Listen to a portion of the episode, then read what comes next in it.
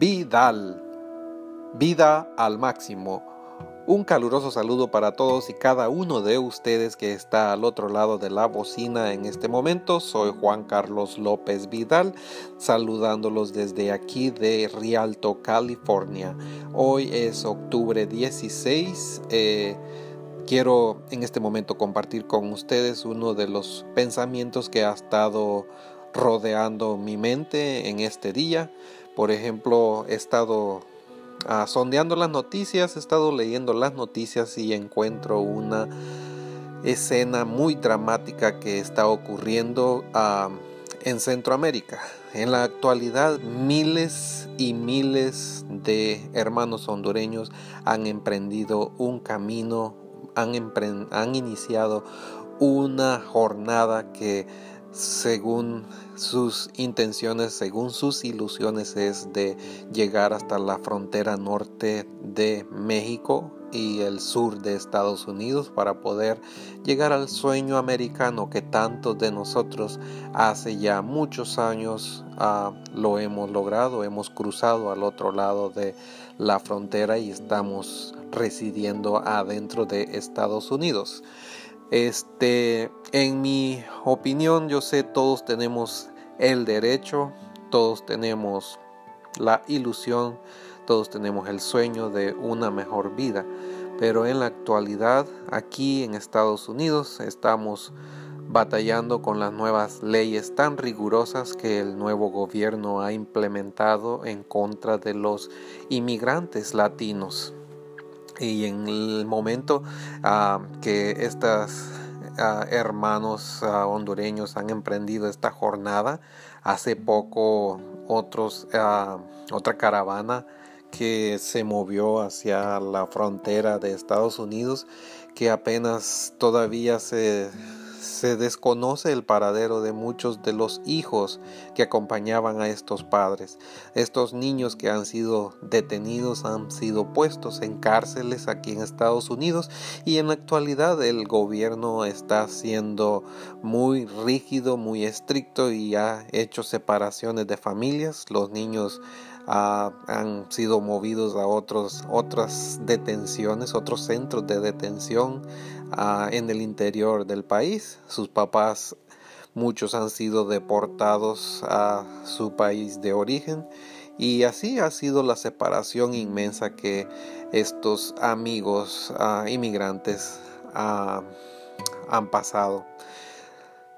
En lo personal yo opino de que no es una sabia decisión el emprender una jornada de tal magnitud desde Centroamérica hacia el norte con toda la familia porque hay muchos peligros durante esa travesía, durante el país, ah, cruzando el país de, de, México. Allí uno puede ser víctima de violencia, de ladrones, abusos sexuales de, estas personas que también agarran agarran de rehenes y los ponen pues los ponen para pedir este dinero entonces todos estos hermanos que vienen viajando pueden tener la dificultad en, el camino de pasar dicha experiencia y que un niño pase por tal experiencia es traumatizante para ah, su vida en el futuro. Así que Dios quiera que todo le salga bien, pero ah, en mi opinión no es una manera muy recomendable. Yo sé, este es un tema que genera mucha controversia porque viene el, el decir de que un latino no quiere que otro latino pues sobresalga, pero realmente nosotros lo decimos de, este, de esta manera, no por ofender, no porque otro no deba sobresalir, sino porque ya vivimos la, la experiencia de cruzar el país ah, hermano de México, Guatemala. Yo como salvadoreño puedo atestar de que fue una travesía terriblemente uh, traumatizante que escenas del momento en que venía yo en esa jornada pues todavía no se me olvidan y ya hace 19 años que pues eso ocurrió. Ah, escenas que por ejemplo alguien venía corriendo en el desierto ya estando en la mera frontera y personas ah, eh, fueron testigos de cuerpos de personas que no alcanzaron a llegar hasta el otro lado y pues sus cuerpos quedaron en el desierto y fallecieron. Entonces, es lo que nosotros decimos es muy cierto porque ya vivimos la experiencia y no podemos compartir las mismas ideas con los que todavía no han experimentado. O sea, no es lo mismo que te digan el río trae agua que tú estés metido en el río y te estés mojando. Así que es un tema muy controversial, pero si este grupo de hermanos hondureños pues alcanzan a lograr su objetivo, pues Dios les abra puertas y Dios les bendiga para que ellos puedan pues llegar con bien y que no hayan pérdidas de vida. Así que, amigo que estás del otro lado, ya temas así este, me gustaría compartir con ustedes para que todos ah, puedan compartir este, juntamente con los que nos van a estar escuchando este tema, hagan comentarios, hagan preguntas y así sucesivamente vamos a, todos a participar de, estos ah, podcasts. Así que estimados amigos, espero que vivan una vida como es de vivirse, siempre y cuando ustedes recuerden que lo que ahora estén viviendo o lo que ahora siembren es lo que mañana van a cosechar. Así que, estimado amigo, estimado oyente, un saludo. Soy Juan Carlos López. Espero, espero tenerlos ah, aquí atentos en la próxima ocasión. Que Dios llene de bendiciones sus vidas.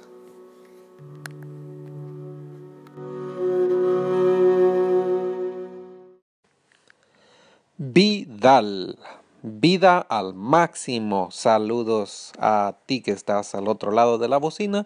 Soy Juan Carlos López y en este momento quiero ah, compartir con ustedes ah, experiencias personales, ah, un tema personal.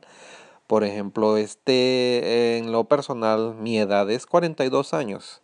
Nunca he tenido hijos, nunca bueno, recientemente tuve una relación que duró uh, poco tiempo por ciertas situaciones, pero en sí el, el, el tema que quiero tocar en esta hora es el ser papá, padre de familia, o sea, tener hijos como varón, como hombre que soy, ¿qué se siente el que no tengas familia, el que no haya reproducción de tu sangre? o de mi sangre.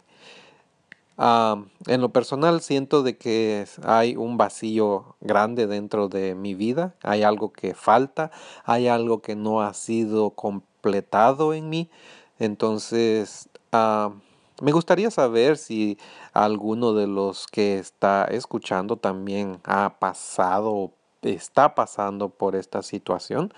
Cuando ya llegan 42 años y toda tu vida no has tenido este no sé x razón no has podido procrear familia procrear hijos varones o, hijos hembras hijas hembras o no has tenido la oportunidad de compartir tu vida como pareja como matrimonio con la persona adecuada con la persona que Dios ha puesto en tu camino.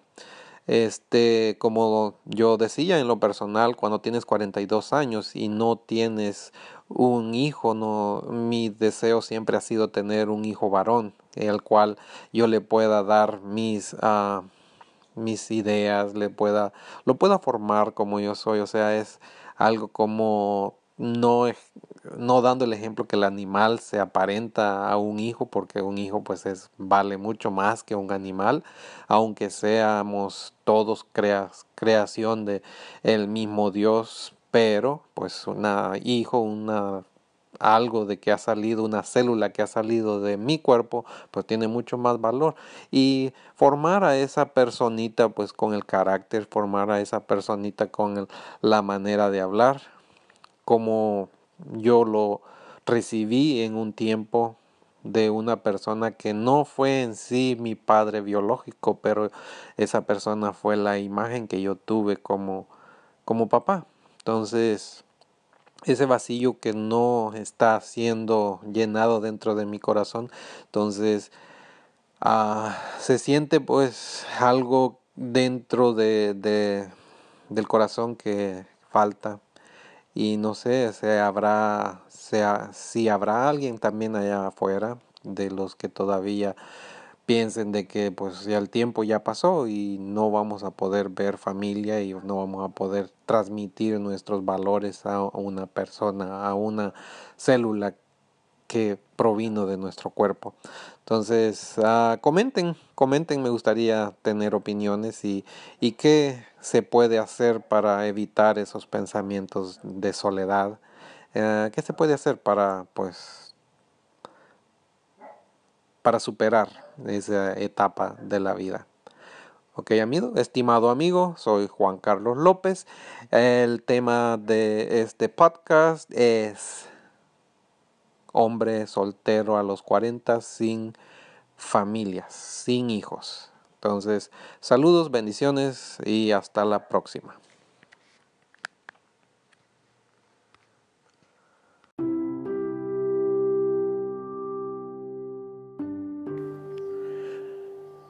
Vida, vida, vida. ¿Qué tal amigos? Muy buenos días tengan todos ustedes. Ahora estamos a un día jueves 25 de octubre del 2018. Acá saludándolo desde Rialto, California. Mi nombre es Juan Carlos López Vidal. Ahora comparto con ustedes otro sentir de que está ocurriendo en las noticias en la actualidad. Tenemos a esta caravana hondureña que sigue su marcha desde su país de origen. En el podcast anterior había comentado de que pues no era una decisión sabia de lo que estaban haciendo. Ahora quiero ah, compartir con ustedes una historia que es muy conmovedora de un niño de 8 años. Un niño de 8 años que en la actualidad debería de estar en segundo grado un niño que debería de estar jugando en el parque, debería estar jugando con sus hermanitos, pero a causa de lo que está ocurriendo, de la motivación que han recibido, su mamá ha decidido emprenderlo o encaminarlo en, en, en una caravana hacia Estados Unidos. Así que quiero ah, compartir con ustedes el audio. Ah, el audio es de del canal de Univision, así que ah, pongan atención. Eran pasadas las 9 de la noche y en una oscura calle de Tapachula, México, me encontré a Ever. ¿Cuál es tu nombre? Ever Javier Torres Almendares. Ever, ¿cuántos años tenés? Ocho. Ocho. ¿Y por qué estás aquí solito? Ando con mi mamá. ¿Y dónde está ella? Regalando comida. ¿Regalando o buscando comida? Regalando. ¿Y qué comida les regalaron? Lo que sea. ¿De dónde venís? De la Ceiba. De la Ceiba, en Honduras. ¿Y hace cuánto saliste? Cinco días. Cinco días. ¿Y por dónde has estado? ¿Cómo te ha ido? ¿Qué han hecho? Bien. mi hermana Ajá. y mis hermanos se han portado bien. Ever es uno de cinco hermanos, quien sin saber qué le espera en los Estados Unidos, anhela llegar a suelo norteamericano. ¿Qué te dijo tu mamá cuando te dijo, nos vamos de la ceiba y vamos para dónde? Para Estados Unidos. Ah, ya. ¿Y no te va a pesar haber dejado la ceiba? No. ¿Quieres irte a Estados Unidos? ¿Ah? Sí. ¿Sí? Ah, bueno. Mira, ¿y has comido? ¿A dónde estás durmiendo? Mi mami pone una cobija para que los acostemos, los, los cuatro hermanos que tengo. Y es que a sus escasos ocho años, Ever ha vivido en carne propia la delincuencia e inseguridad que sufre el pueblo hondureño. ¿Tu papá? A uno lo mataron y los, y tenemos diferentes papás. Uno tiene, cada uno tenemos unos. Yo tengo uno que lo mataron. Mi hermana también, el de ella lo mataron. Y el, y el de mis otros hermanos que está allá, que están allá, a él estaba preso allá en Estados Unidos. Pero en medio de su realidad, él quiere un mejor futuro para su familia. ¿Qué quieres hacer cuando llegues a Estados Unidos? Trabajar.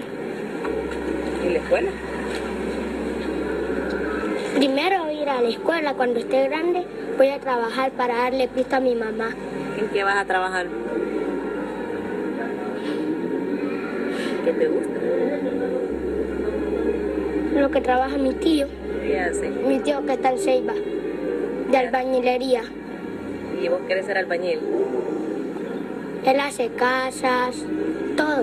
Lo que usted le pida, él lo hace. Así es, amigos. 8, 8, simplemente 8 años. Cuando este niño debería de estar jugando a tirar la pelota, a los carritos, a los caballitos, pero la historia que él cuenta es muy conmovedora y muchos a lo mejor nos identificamos con la situación que, este niño está pasando. a los 8 años, él, su meta es, dice que llegar a Estados Unidos y trabajar de lo que hace su tío allá en la Ceiba. Su tío en la Ceiba es un albañil.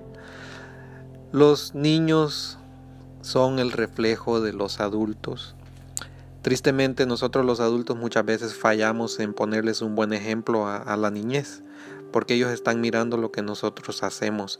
No es simplemente decir niño o hijo, mira, no fumes porque es malo para tu salud, te va a dar cáncer, pero allá en, el otro, en, en nuestra vida diaria, agarramos el cigarro y fumamos. No es lo mismo decirle al niño no robes o no mientas y al rato le decimos, ah, dile que no estoy porque no quiero hablar con él. Estamos enseñándole algo contrario a lo que estamos hablando. Ever, él dice que quiere ser como su tío que está allá, que construye casas y que hace todo lo que se le pida, dice, de construcción. Así simplemente los niños son una esponja que ellos absorben lo que nosotros los adultos les damos. Qué tristeza da mirar estas historias, uh, historias conmovedoras de esta caravana de inmigrantes que quieren buscar algo mejor para su familia.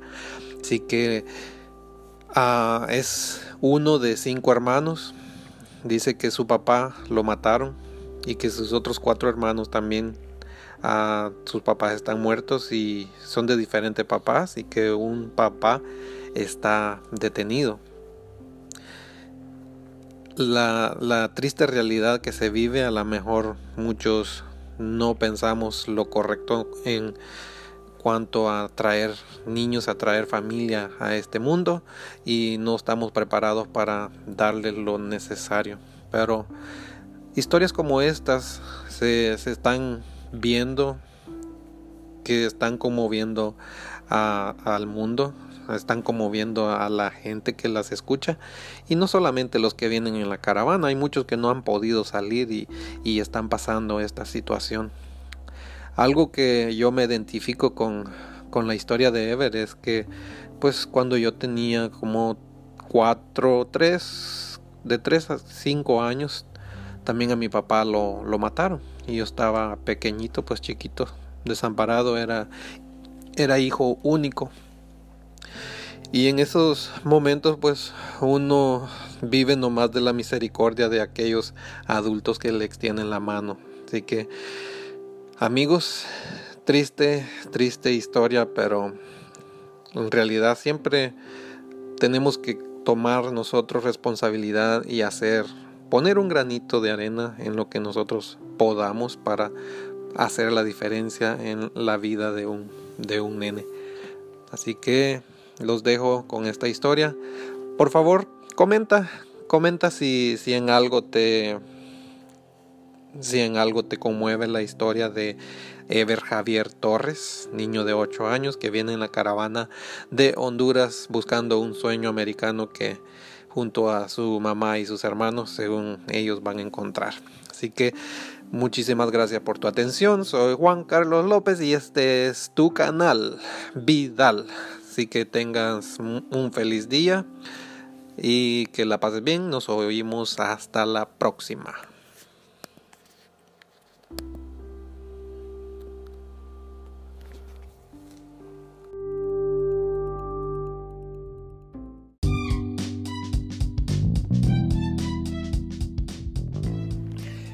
¿Qué tal? Buenos días familia. Usted que se encuentra al otro lado de la bocina le saluda Juan Carlos López Vidal y este es el podcast Vidal. Saludándole en un miércoles 31. Uh, el día de las brujas. ¡Ay, qué susto! 31 de octubre.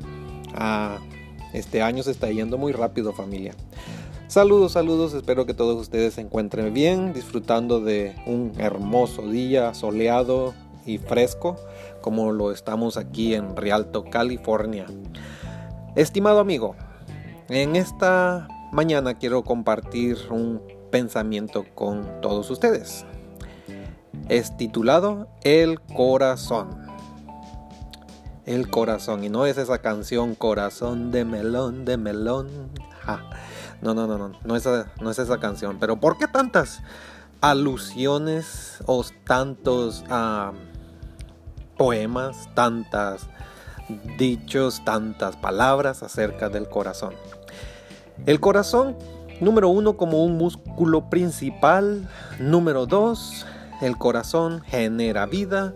Número tres, es el centro o está localizado en, la, en el centro izquierdo de la caja torácica. Aparte, se encuentra en las escrituras un versículo muy, muy importante y muy conocido, un proverbio, Proverbios 4.23, Proverbios 4.23, que dice así, sobre toda cosa guardada, guarda tu corazón, porque de él mana la vida.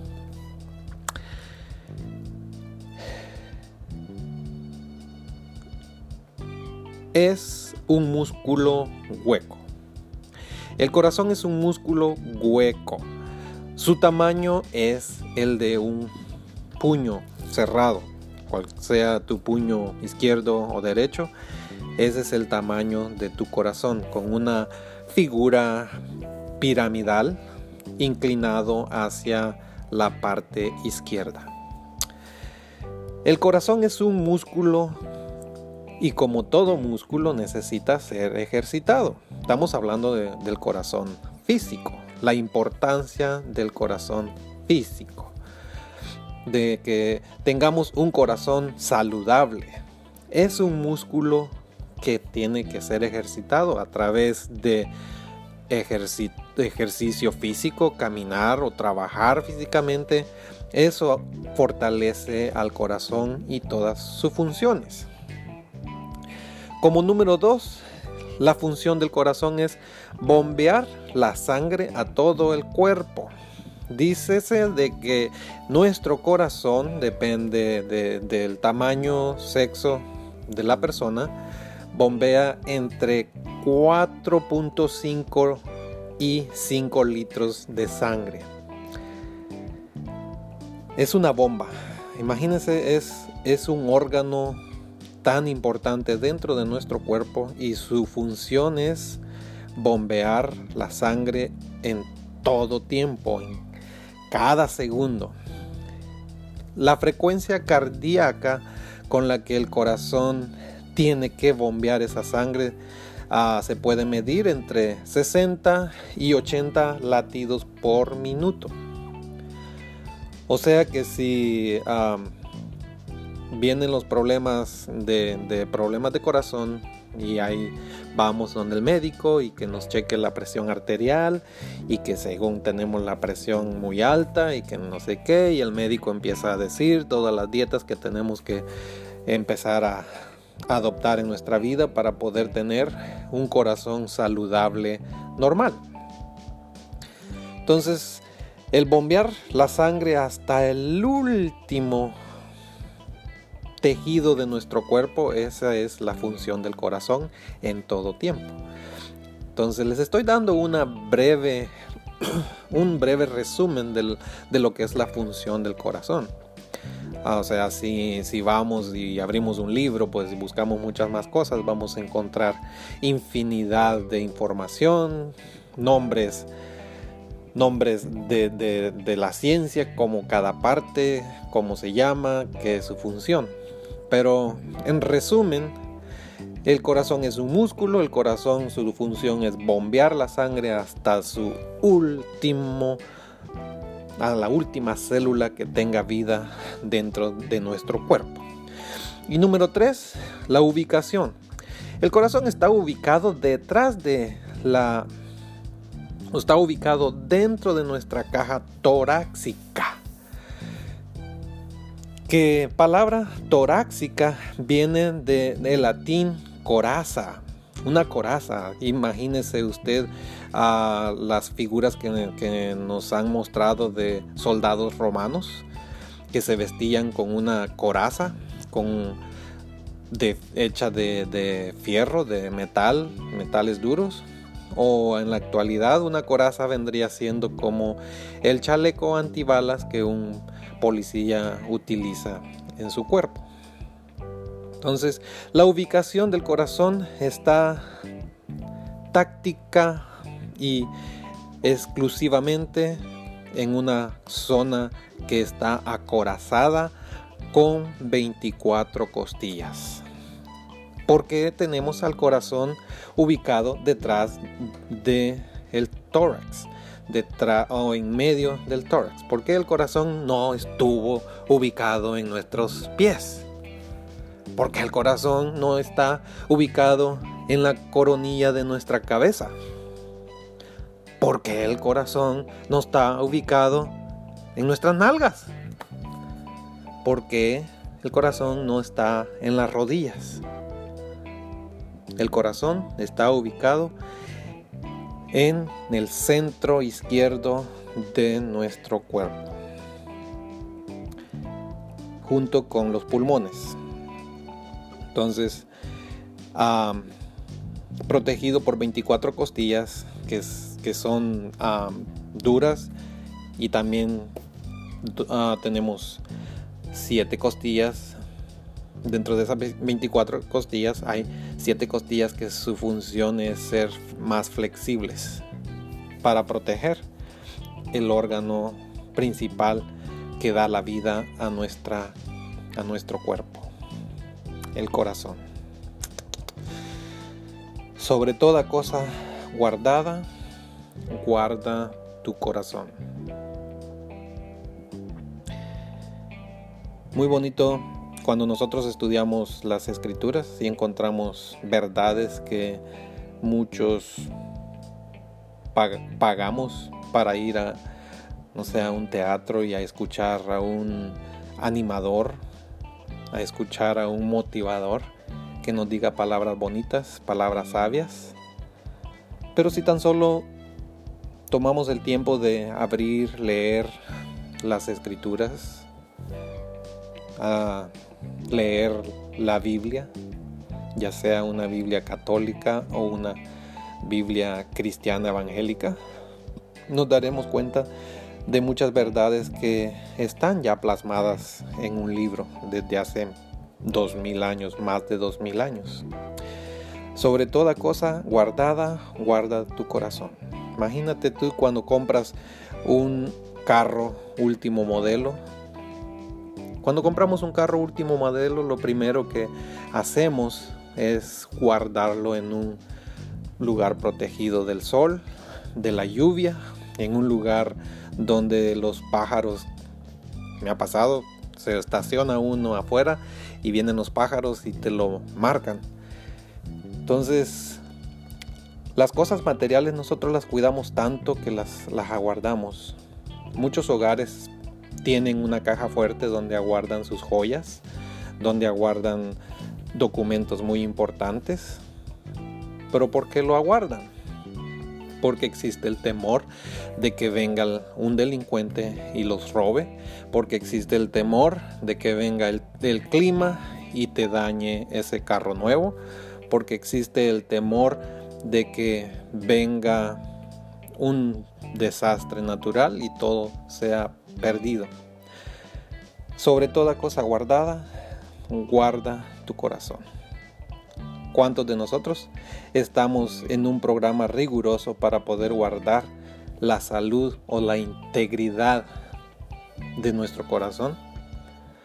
Porque ya sentimos que el colesterol, sentimos que la presión alta nos está llegando y entonces muchas veces adoptamos dietas rigurosas para poder tener una vida más prolongada. Entonces, el corazón es la parte importante de nuestro cuerpo. Media vez el corazón deja de latir y ahí ya nuestra existencia es terminada. Con la importancia de que el corazón físico esté saludable dentro de nuestro cuerpo, así dentro de nuestra vida debe existir el corazón espiritual. Así como hay muchas enfermedades y trastornos que pueden afectar tu corazón físico, también tu corazón espiritual puede enfermar.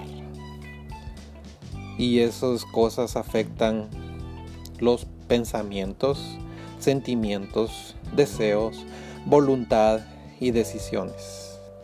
Y sobre toda cosa guardada, guarda tu corazón. Tienes que guardar tu corazón de esos malos pensamientos. Tienes que guardar tu corazón de esos malos sentimientos. Tienes que guardar tu corazón de esos malos deseos. Tienes que guardar tu corazón de esa voluntad que te que te pucha a hacer cosas que no son correctas. Tienes que guardar tu corazón de no tomar esas decisiones que te llevarán a un, a un momento de, desánimo, un momento que te va posiblemente a costar, no sé, eh, una relación. Guarda tu corazón porque de él mana la vida. Si nuestro corazón no palpita entre 60 y 80 latidos por minuto, hay indicación que necesitamos ir al doctor y tomar precauciones porque hay algo que no está trabajando bien. Si tu corazón emocional está quebrantado, es momento de que empieces a buscar la medicina que pueda aligerar esas, esos ah, síntomas. Tu corazón es muy importante. Cuida tu corazón. De la abundancia del corazón habla la boca. Conforme nosotros estemos alimentando nuestra, nuestra vida, si todo el día pasamos nosotros llorando, quejándonos, hablando en mal del prójimo, eso va a ser lo que vamos a estar dando a través de nuestra vida. Así como nosotros comemos todos los días carnitas asadas, comemos comidas que no son saludables, pero sus resultados van a ser que vamos a tener un, corazón lleno de colesterol, un corazón más enfermizo. Así también nuestro corazón de la vida espiritual se va a ir enfermando si lo alimentamos con puras cosas daña, con cosas dañinas. Estimado amigo, entonces mi pensamiento de este día es que cuidemos de nuestro corazón. Tanto como cuidas de tu corazón físico, cuida lo que entra en tu corazón emocional, en tu corazón espiritual, porque de él mana la vida. Lo que está dentro de tu corazón es muy importante. Recuerda que si ese corazón no está palpitando dentro de ti, ya no hay esperanza. Recuerda que si tu corazón espiritual está enfermando, también hay señales de que vas a un mal futuro, no habrá vida. Gracias por tu atención y este fue el pensamiento de hoy en día. Tantas cosas que están pasando a nuestro alrededor en un fin de octubre, del mes de octubre. Así que guarda cada una de las cosas que entran a tu vida y así el día de mañana tú podrás disfrutar de muchas bendiciones. Gracias por tu atención, Juan Carlos López Vidal, deseándote lo mejor para esta semana. Bendiciones. Adiós.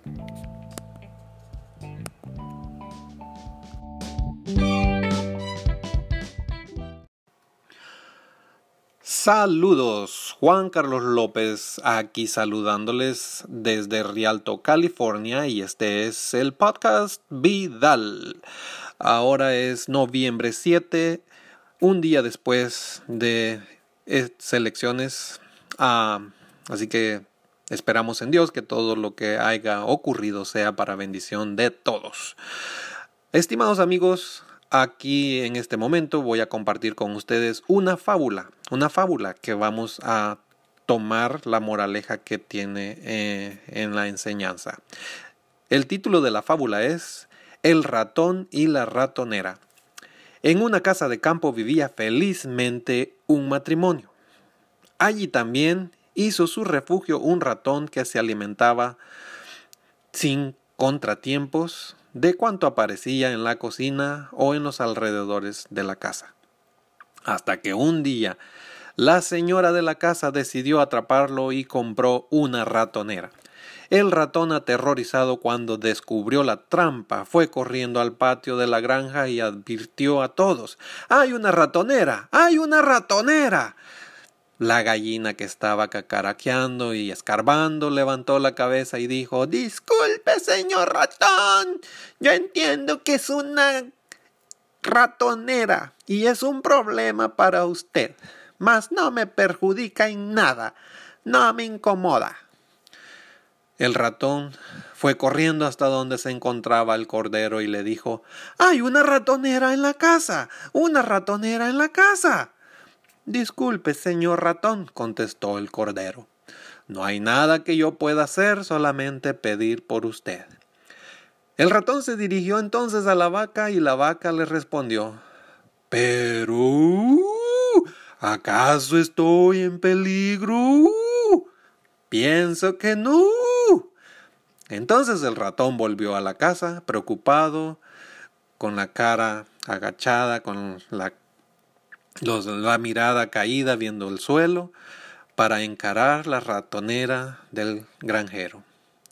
Aquella noche se oyó un gran barullo, como el de una ratonera atrapando a su víctima. La mujer del granjero corrió para ver lo que había atrapado. En la oscuridad ella no vio que la ratonera atrapó la cola de una serpiente venenosa. La serpiente velozmente picó a la mujer. El granjero la llevó inmediatamente al hospital. Ella volvió a casa con fiebre muy alta. Todo el mundo sabe que para confortar a alguien con fiebre, nada mejor que una nutritiva sopa. El granjero agarró su cuchillo y fue a buscar el ingrediente principal, que era la gallina. Como la mujer continuaba grave, los amigos y vecinos fueron a visitarla para agasajarlos y darles de comer, darles la bienvenida. El granjero mató al cordero y pues como en buen mexicano hicieron birria. La mujer no mejoraba y empeoraba día tras día al dado caso que falleció. El granjero entonces vendió la vaca al matadero para cubrir los gastos del funeral. Moraleja. La próxima vez que escuches que alguien tenga un problema y creas que como no te afecta no es tuyo y no le prestas atención, piénsalo dos veces. El que no vive para servir, no sirve para vivir. En estos tiempos que corren hoy día necesitamos estar muy unidos. Los familiares, amigos, vecinos, porque nunca sabemos cuándo nos puede tocar a nosotros o al prójimo. Saludos. Que tengan un bendecido día y a tomar lo que nos toca para poder ser mejores personas cada día. Que Dios los bendiga.